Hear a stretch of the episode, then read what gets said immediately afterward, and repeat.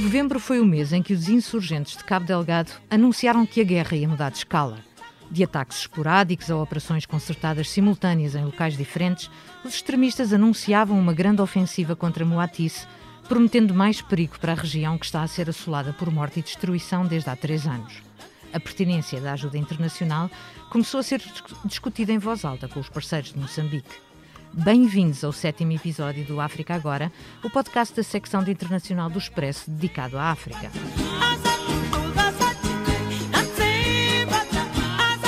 Para nos falar sobre o que se passa tão perto no terreno quanto os meios de comunicação social lá podem chegar, temos connosco Ricardo Machava. Boa tarde, Ricardo.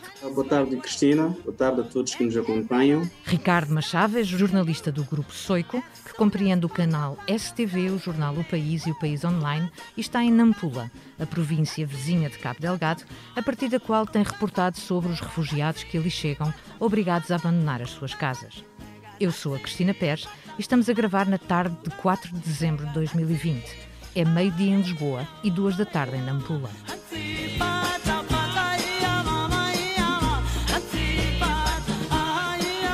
Ricardo, obrigada por falares ao África agora.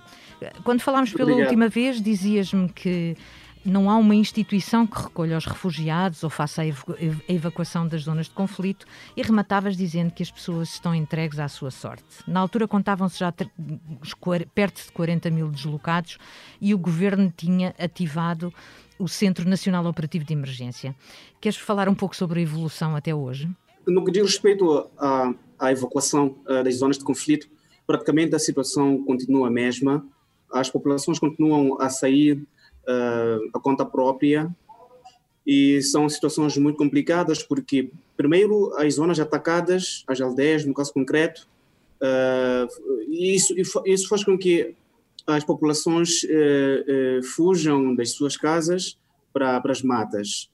ficam lá, algumas em, em grupos de, de, de familiares, mas outras, eh, a título mesmo individual, cada pessoa vai arranjando um esconderijo qualquer nas matas.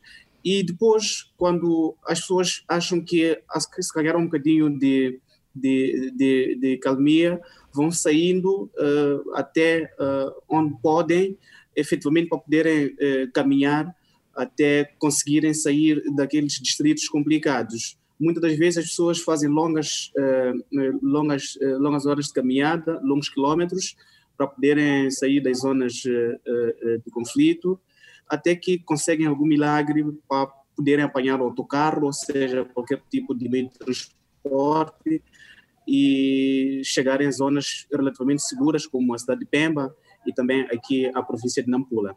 No que diz respeito, por exemplo, à evolução em termos de número de chegados aqui em Nampula, estamos a falar de cerca de 43 mil no total, e dos quais 23 mil são crianças, o que mostra o, que o, o, a situação é muito complicada quando há um grande número de, de crianças que têm que passar por essa situação de, de, de conflito armado. Hum. Ricardo, tu dizias-me que há o apoio, obviamente, do Programa Alimentar Mundial, que não chega a toda a gente, ou seja, era cerca de metade das pessoas que recebiam uh, uma, uma cesta mensal. Sim, uh, esse tem sido um dos desafios, uh, não obstante, pelo menos aquelas pessoas que recebem esse apoio conseguem, uh, passa repetição, ter o mínimo para aguentar durante o mês. A verdade é que há um grande número que não tem acesso a essa assistência, porque são pessoas que estão refugiadas em casa, em, em, em casa de familiares e que não estão inscritas dentro deste programa de assistência alimentar mensal. Um, é preciso aprimorar-se um bocadinho mais os mecanismos de levantamento, porque há de facto pessoas que necessitam e que não têm, não têm acesso. Eu sei que é uma grande desconfiança da parte de, das próprias autoridades, porque é, muito, é prática aqui em Moçambique o oportunismo em casos desses, há pessoas que não, não necessitam, em alguns casos, mas que acabam se fazendo passar e beneficiam desses apoios gratuitos. Mas no caso concreto estamos a falar de pessoas muito sofridas, uh, pessoas que mesmo estando uh, acolhidas nas casas dos seus familiares têm um grande eh, desafio diário para poderem ter o mínimo para se alimentar. Então, eh, o Instituto Nacional de Gestão de Calamidades o Programa Mundial de Alimentação, como a gente chama aqui, uh, deviam aprimorar um bocadinho mais os mecanismos de busca, uh, de levantamento dos chegados.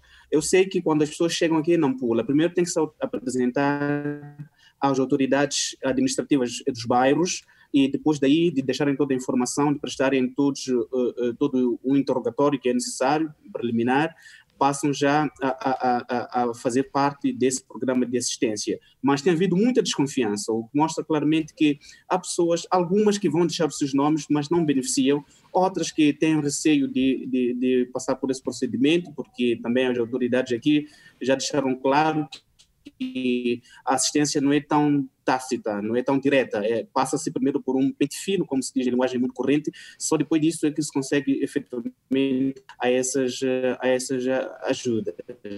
No que tu descreves e em leituras que tenho feito e conversas com outras pessoas, eu concluo que há, um, há, há, uma desconfiança de parte a parte, desconfiança das autoridades, desconfiança das pessoas, dos relatos. O que é que te parece que está na origem disso?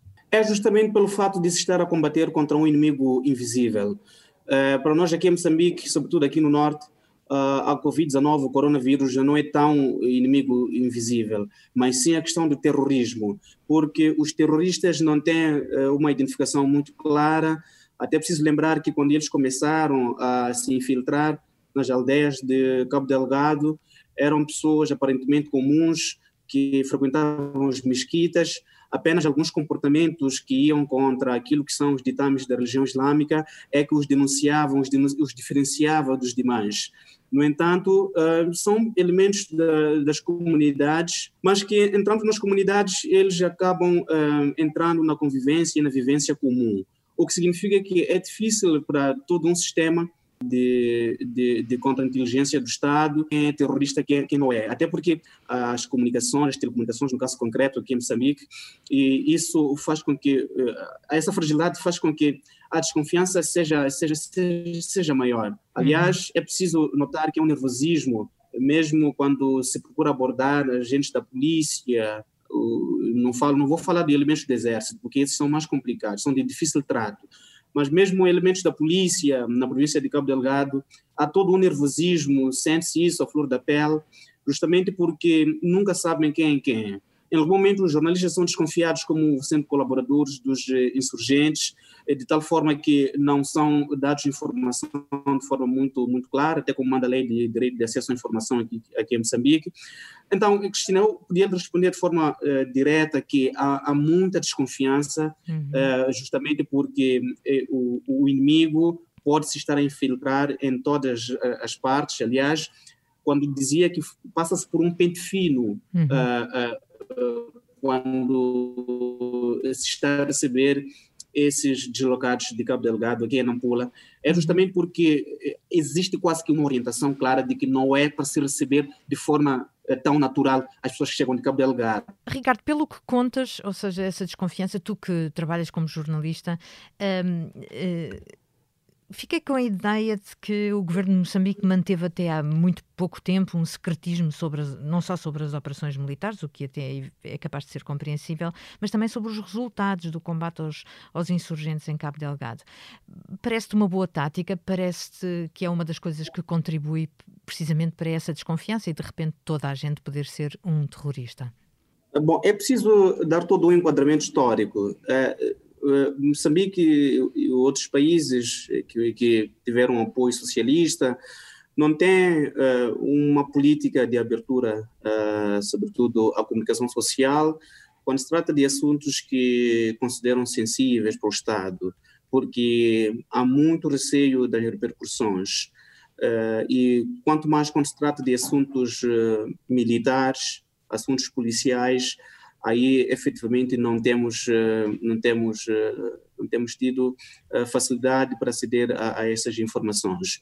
E quando começou o conflito a 7 de outubro de 2017 houve uma única cobertura uh, por parte da televisão pública aqui em Moçambique e depois de lá para cá houve uma espécie de uma ordem para, não, uh, para, para, não se reportar o que é que estava a acontecer no terreno. De tal uhum. forma que todo o trabalho jornalístico que é feito é de forma muito periférica, periférica e feito na periferia porque no centro, da, no centro, no teatro operacional, aí praticamente não temos tido acesso. A única vez que foi que houve imagens uh, filmadas por uma televisão foi há mais ou menos uh, um mês e meio, cerca de dois meses, quando o chefe de Estado, que também é chefe, é comandante-chefe das Forças de Defesa e Segurança, levou a equipa da televisão pública para ir a uma zona no, no distrito de Macomia, que era mesmo para mostrar que não, os, os militares e a polícia estão no terreno a, a, a, fazer o seu trabalho, a defender as populações.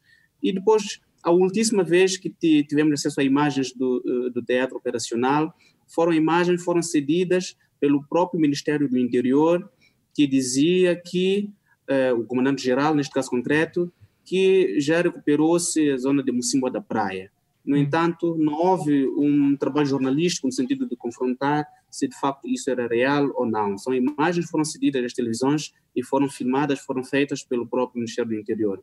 Olha, o que acontece é que esta gestão secreta de informação abre espaço para que haja muita inverdade, de tal forma que eu até já vi em reportagens exibidas aí eh, em, em Portugal, a própria RTP já cometeu esse erro, de mostrar imagens eh, buscadas nas redes sociais eh, eh, eh, eh, que, que associavam a Cabo Delgado, mas que de facto não, não, não era nada de Cabo Delgado. Eu tenho dedicado à análise de imagens do teatro operacional, até porque tenho amigos do Exército que me ajudam a compreender muita coisa, desde o tipo de armamento que se usa, mais alguma coisa.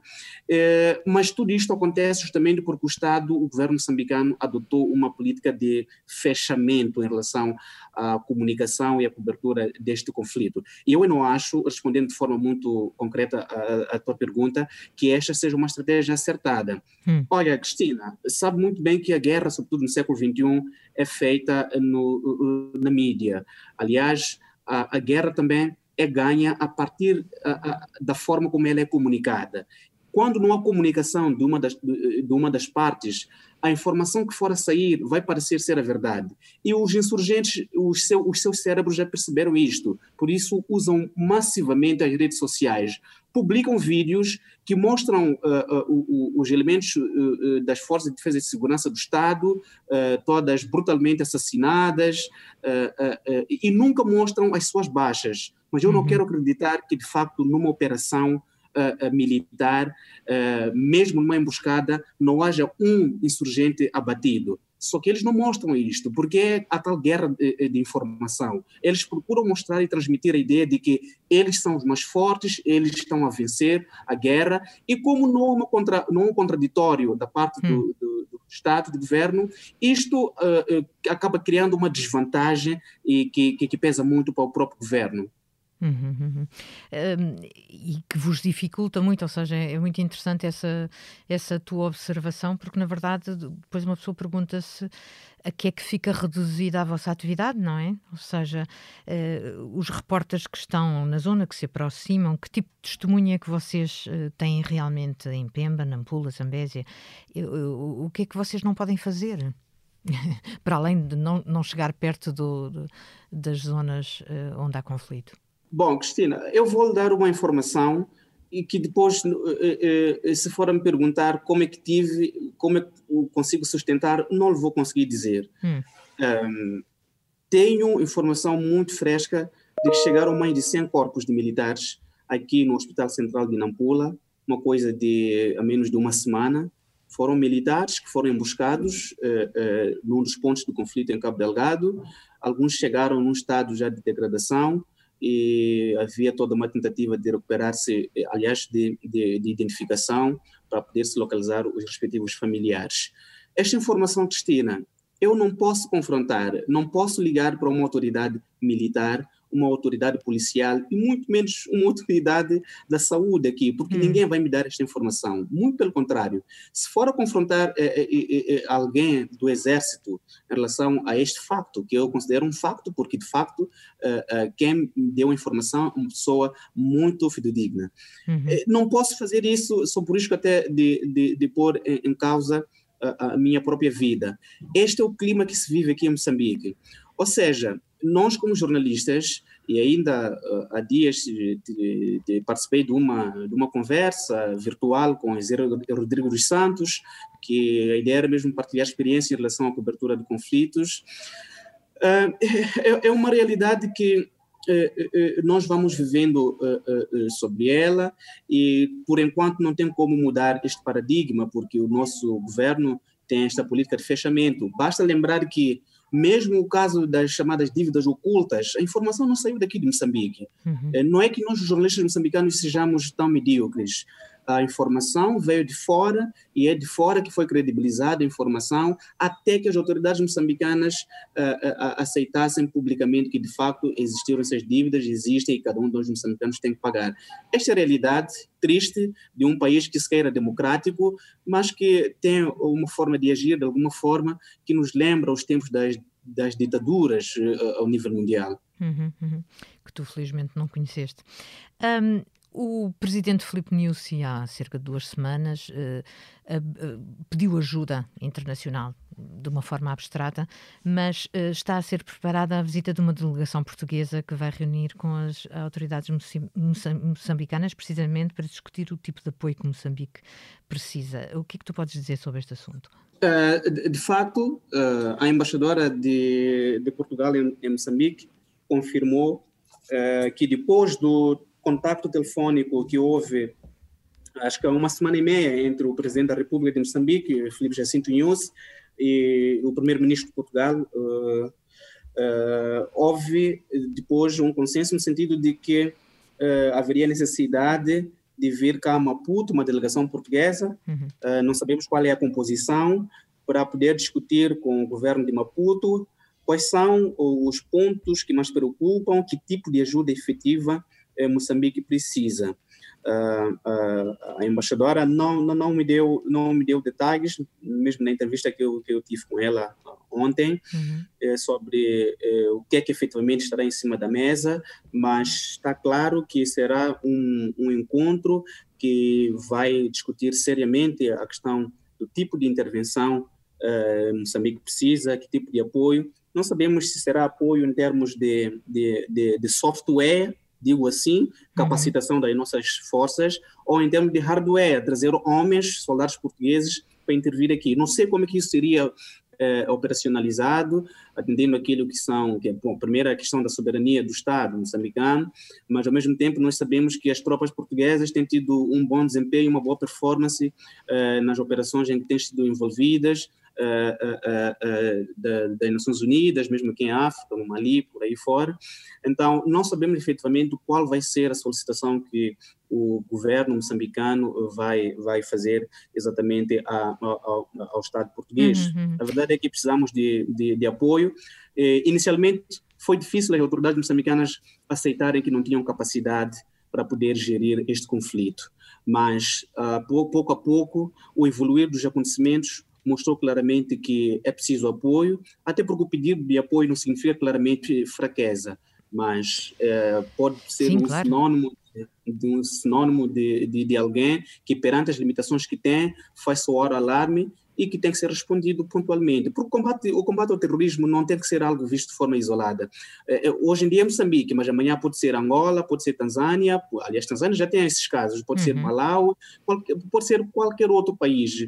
Então, isto mostra claramente que este pedido que o Moçambique fez foi tarde, mas é consentâneo e, e tem que ser respondido pelo mundo. A uhum. África tem que ter uma palavra, a Europa tem que ter uma palavra, a América, porque tem interesses eh, aqui, aqui em Moçambique, então não se pode deixar eh, isto às eh, mãos, nas mãos de um país que já se viu claramente que não está em condições de travar este conflito. Hum. O que tu dizes pressupõe que haja uma aferição séria do que se passa no terreno. Ou seja, eh, pedir ajuda eh, é pedir ajuda para uma situação muito específica sobre a qual tu, por exemplo, como jornalista, eh, sabes relativamente pouco. Bom, isso seria o ideal numa democracia mais avançada, não é? Todo moçambicano saber que, de facto, precisamos de ajuda porque temos esta e aquela limitante. Eh, no entanto, como os assuntos, sobretudo militares aqui, não são discutidos de forma, de forma alargada pelo grande público, só podemos simplesmente ouvir aquilo que vão ser as decisões, vão ser anunciadas e podem até não serem anunciadas, eh, uhum. já que há este secretismo a que fizemos referência há pouco tempo.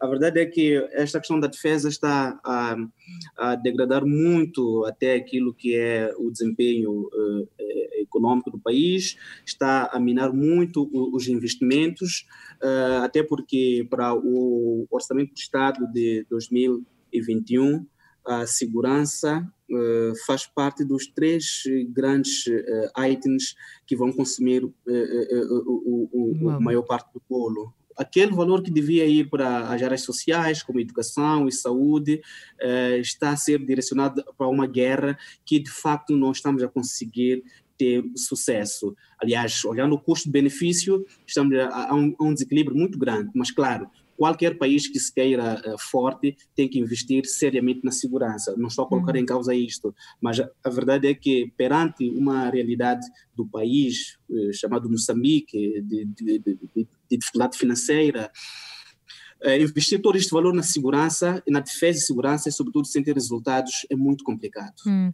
Ricardo, qual é que te parece que é a opinião dos, dos moçambicanos que estão longe desse cenário onde, onde tu na verdade estás mais próximo. Ou seja, há de haver, as pessoas fazem-se perguntas, eh, podem revoltar-se precisamente por essa canalização de, das, das, verbas do orçamento. Qual é a tua ideia da, do conhecimento e do grau de discussão que este assunto tem no país?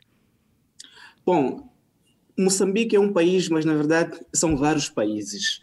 Tem várias realidades distintas uma da outra. Olhando para a Zona Sul, há uma dinâmica muito própria. E a Zona Sul está lá bem distante, olhando para o mapa de Moçambique, uhum. que vive uma outra atmosfera. É uma zona mais estável, a zona mais estável do país, compreende as províncias de Maputo, onde está a capital, a província de Gaza, a província de Inhambane.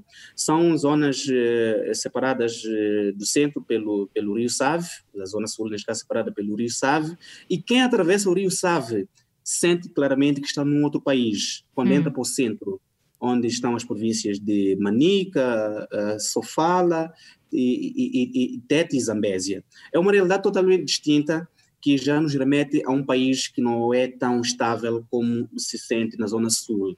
E depois quem atravessa o Zambésia para o norte, aí claramente sente este espectro de violência.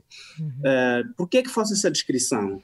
É que em Maputo o debate sobre Cabo Delgado é um debate muito distante até porque é muito difícil ouvir alguém Maputa dizer que eu recebi um familiar uh, uh, que, que, que, fugiu das zonas de conflito em Cabo Delgado. Logo, a forma como é debatido o assunto uh, não é não é não é tão não é não é tão preocupante como como é aqui no norte, aqui em Nampula, uhum. ou, ou mesmo em Pemba, ou mesmo no Niassa. Então, o fator proximidade, quanto mais distante, quanto mais próximo, isto influencia o grau de sensibilidade. Isto, uh, uh, para mim, remete a uma questão muito fundamental. A capital do país, onde está o governo central, está lá na, na, no, no, fim do nosso país, uhum. não é? é, é é onde está concentrado o, onde está, está, está centrado o, o governo, o governo central, as instituições estão baseadas lá e, e depois todo o resto são só representações provinciais. Olha, Cristina, é muito difícil ter uma sensibilidade, mesmo para quem decide, tomar uma decisão séria estando tão distante da realidade. Quanto mais um fenômeno nos tocar, mais sensibilidade nós temos. Quanto mais e quanto menos nos tocar, menos sensibilidade também teremos. Então, um, Cabo Delgado só se sente de facto um, o, o, drama quando se está em Nampula, quando se está em, em, na própria província de Cabo Delgado e quando se está no Niassa, que são as províncias eh, circunvizinhas. Uhum. E aí o debate é outro. Um, se calhar se uh, o chefe de Estado pudesse ficar por um mês em Pemba, capital provincial de Cabo Delgado, podia ter outra sensibilidade em relação a este, a este conflito. Porque hum. ver pessoas a cada dia chegar em Pemba, pessoas muito sofridas, isso em si já podia comover mais a quem decide.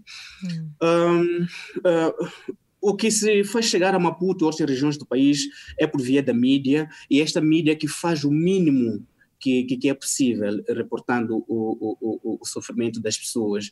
Se pudesse haver a possibilidade de uma cobertura mais efetiva uh, do que está acontecendo no conflito, talvez estas mudanças uh, em termos de solicitação de apoio internacional já podiam ter acontecido há muito tempo. Exato, então, o debate sobre o país acontece de forma fria para quem está muito distante, sobretudo em Maputo, mas quem está no centro, vive aquele conflito ali da chamada junta militar da Renamo, sente que de facto é preciso outro tipo de atitude.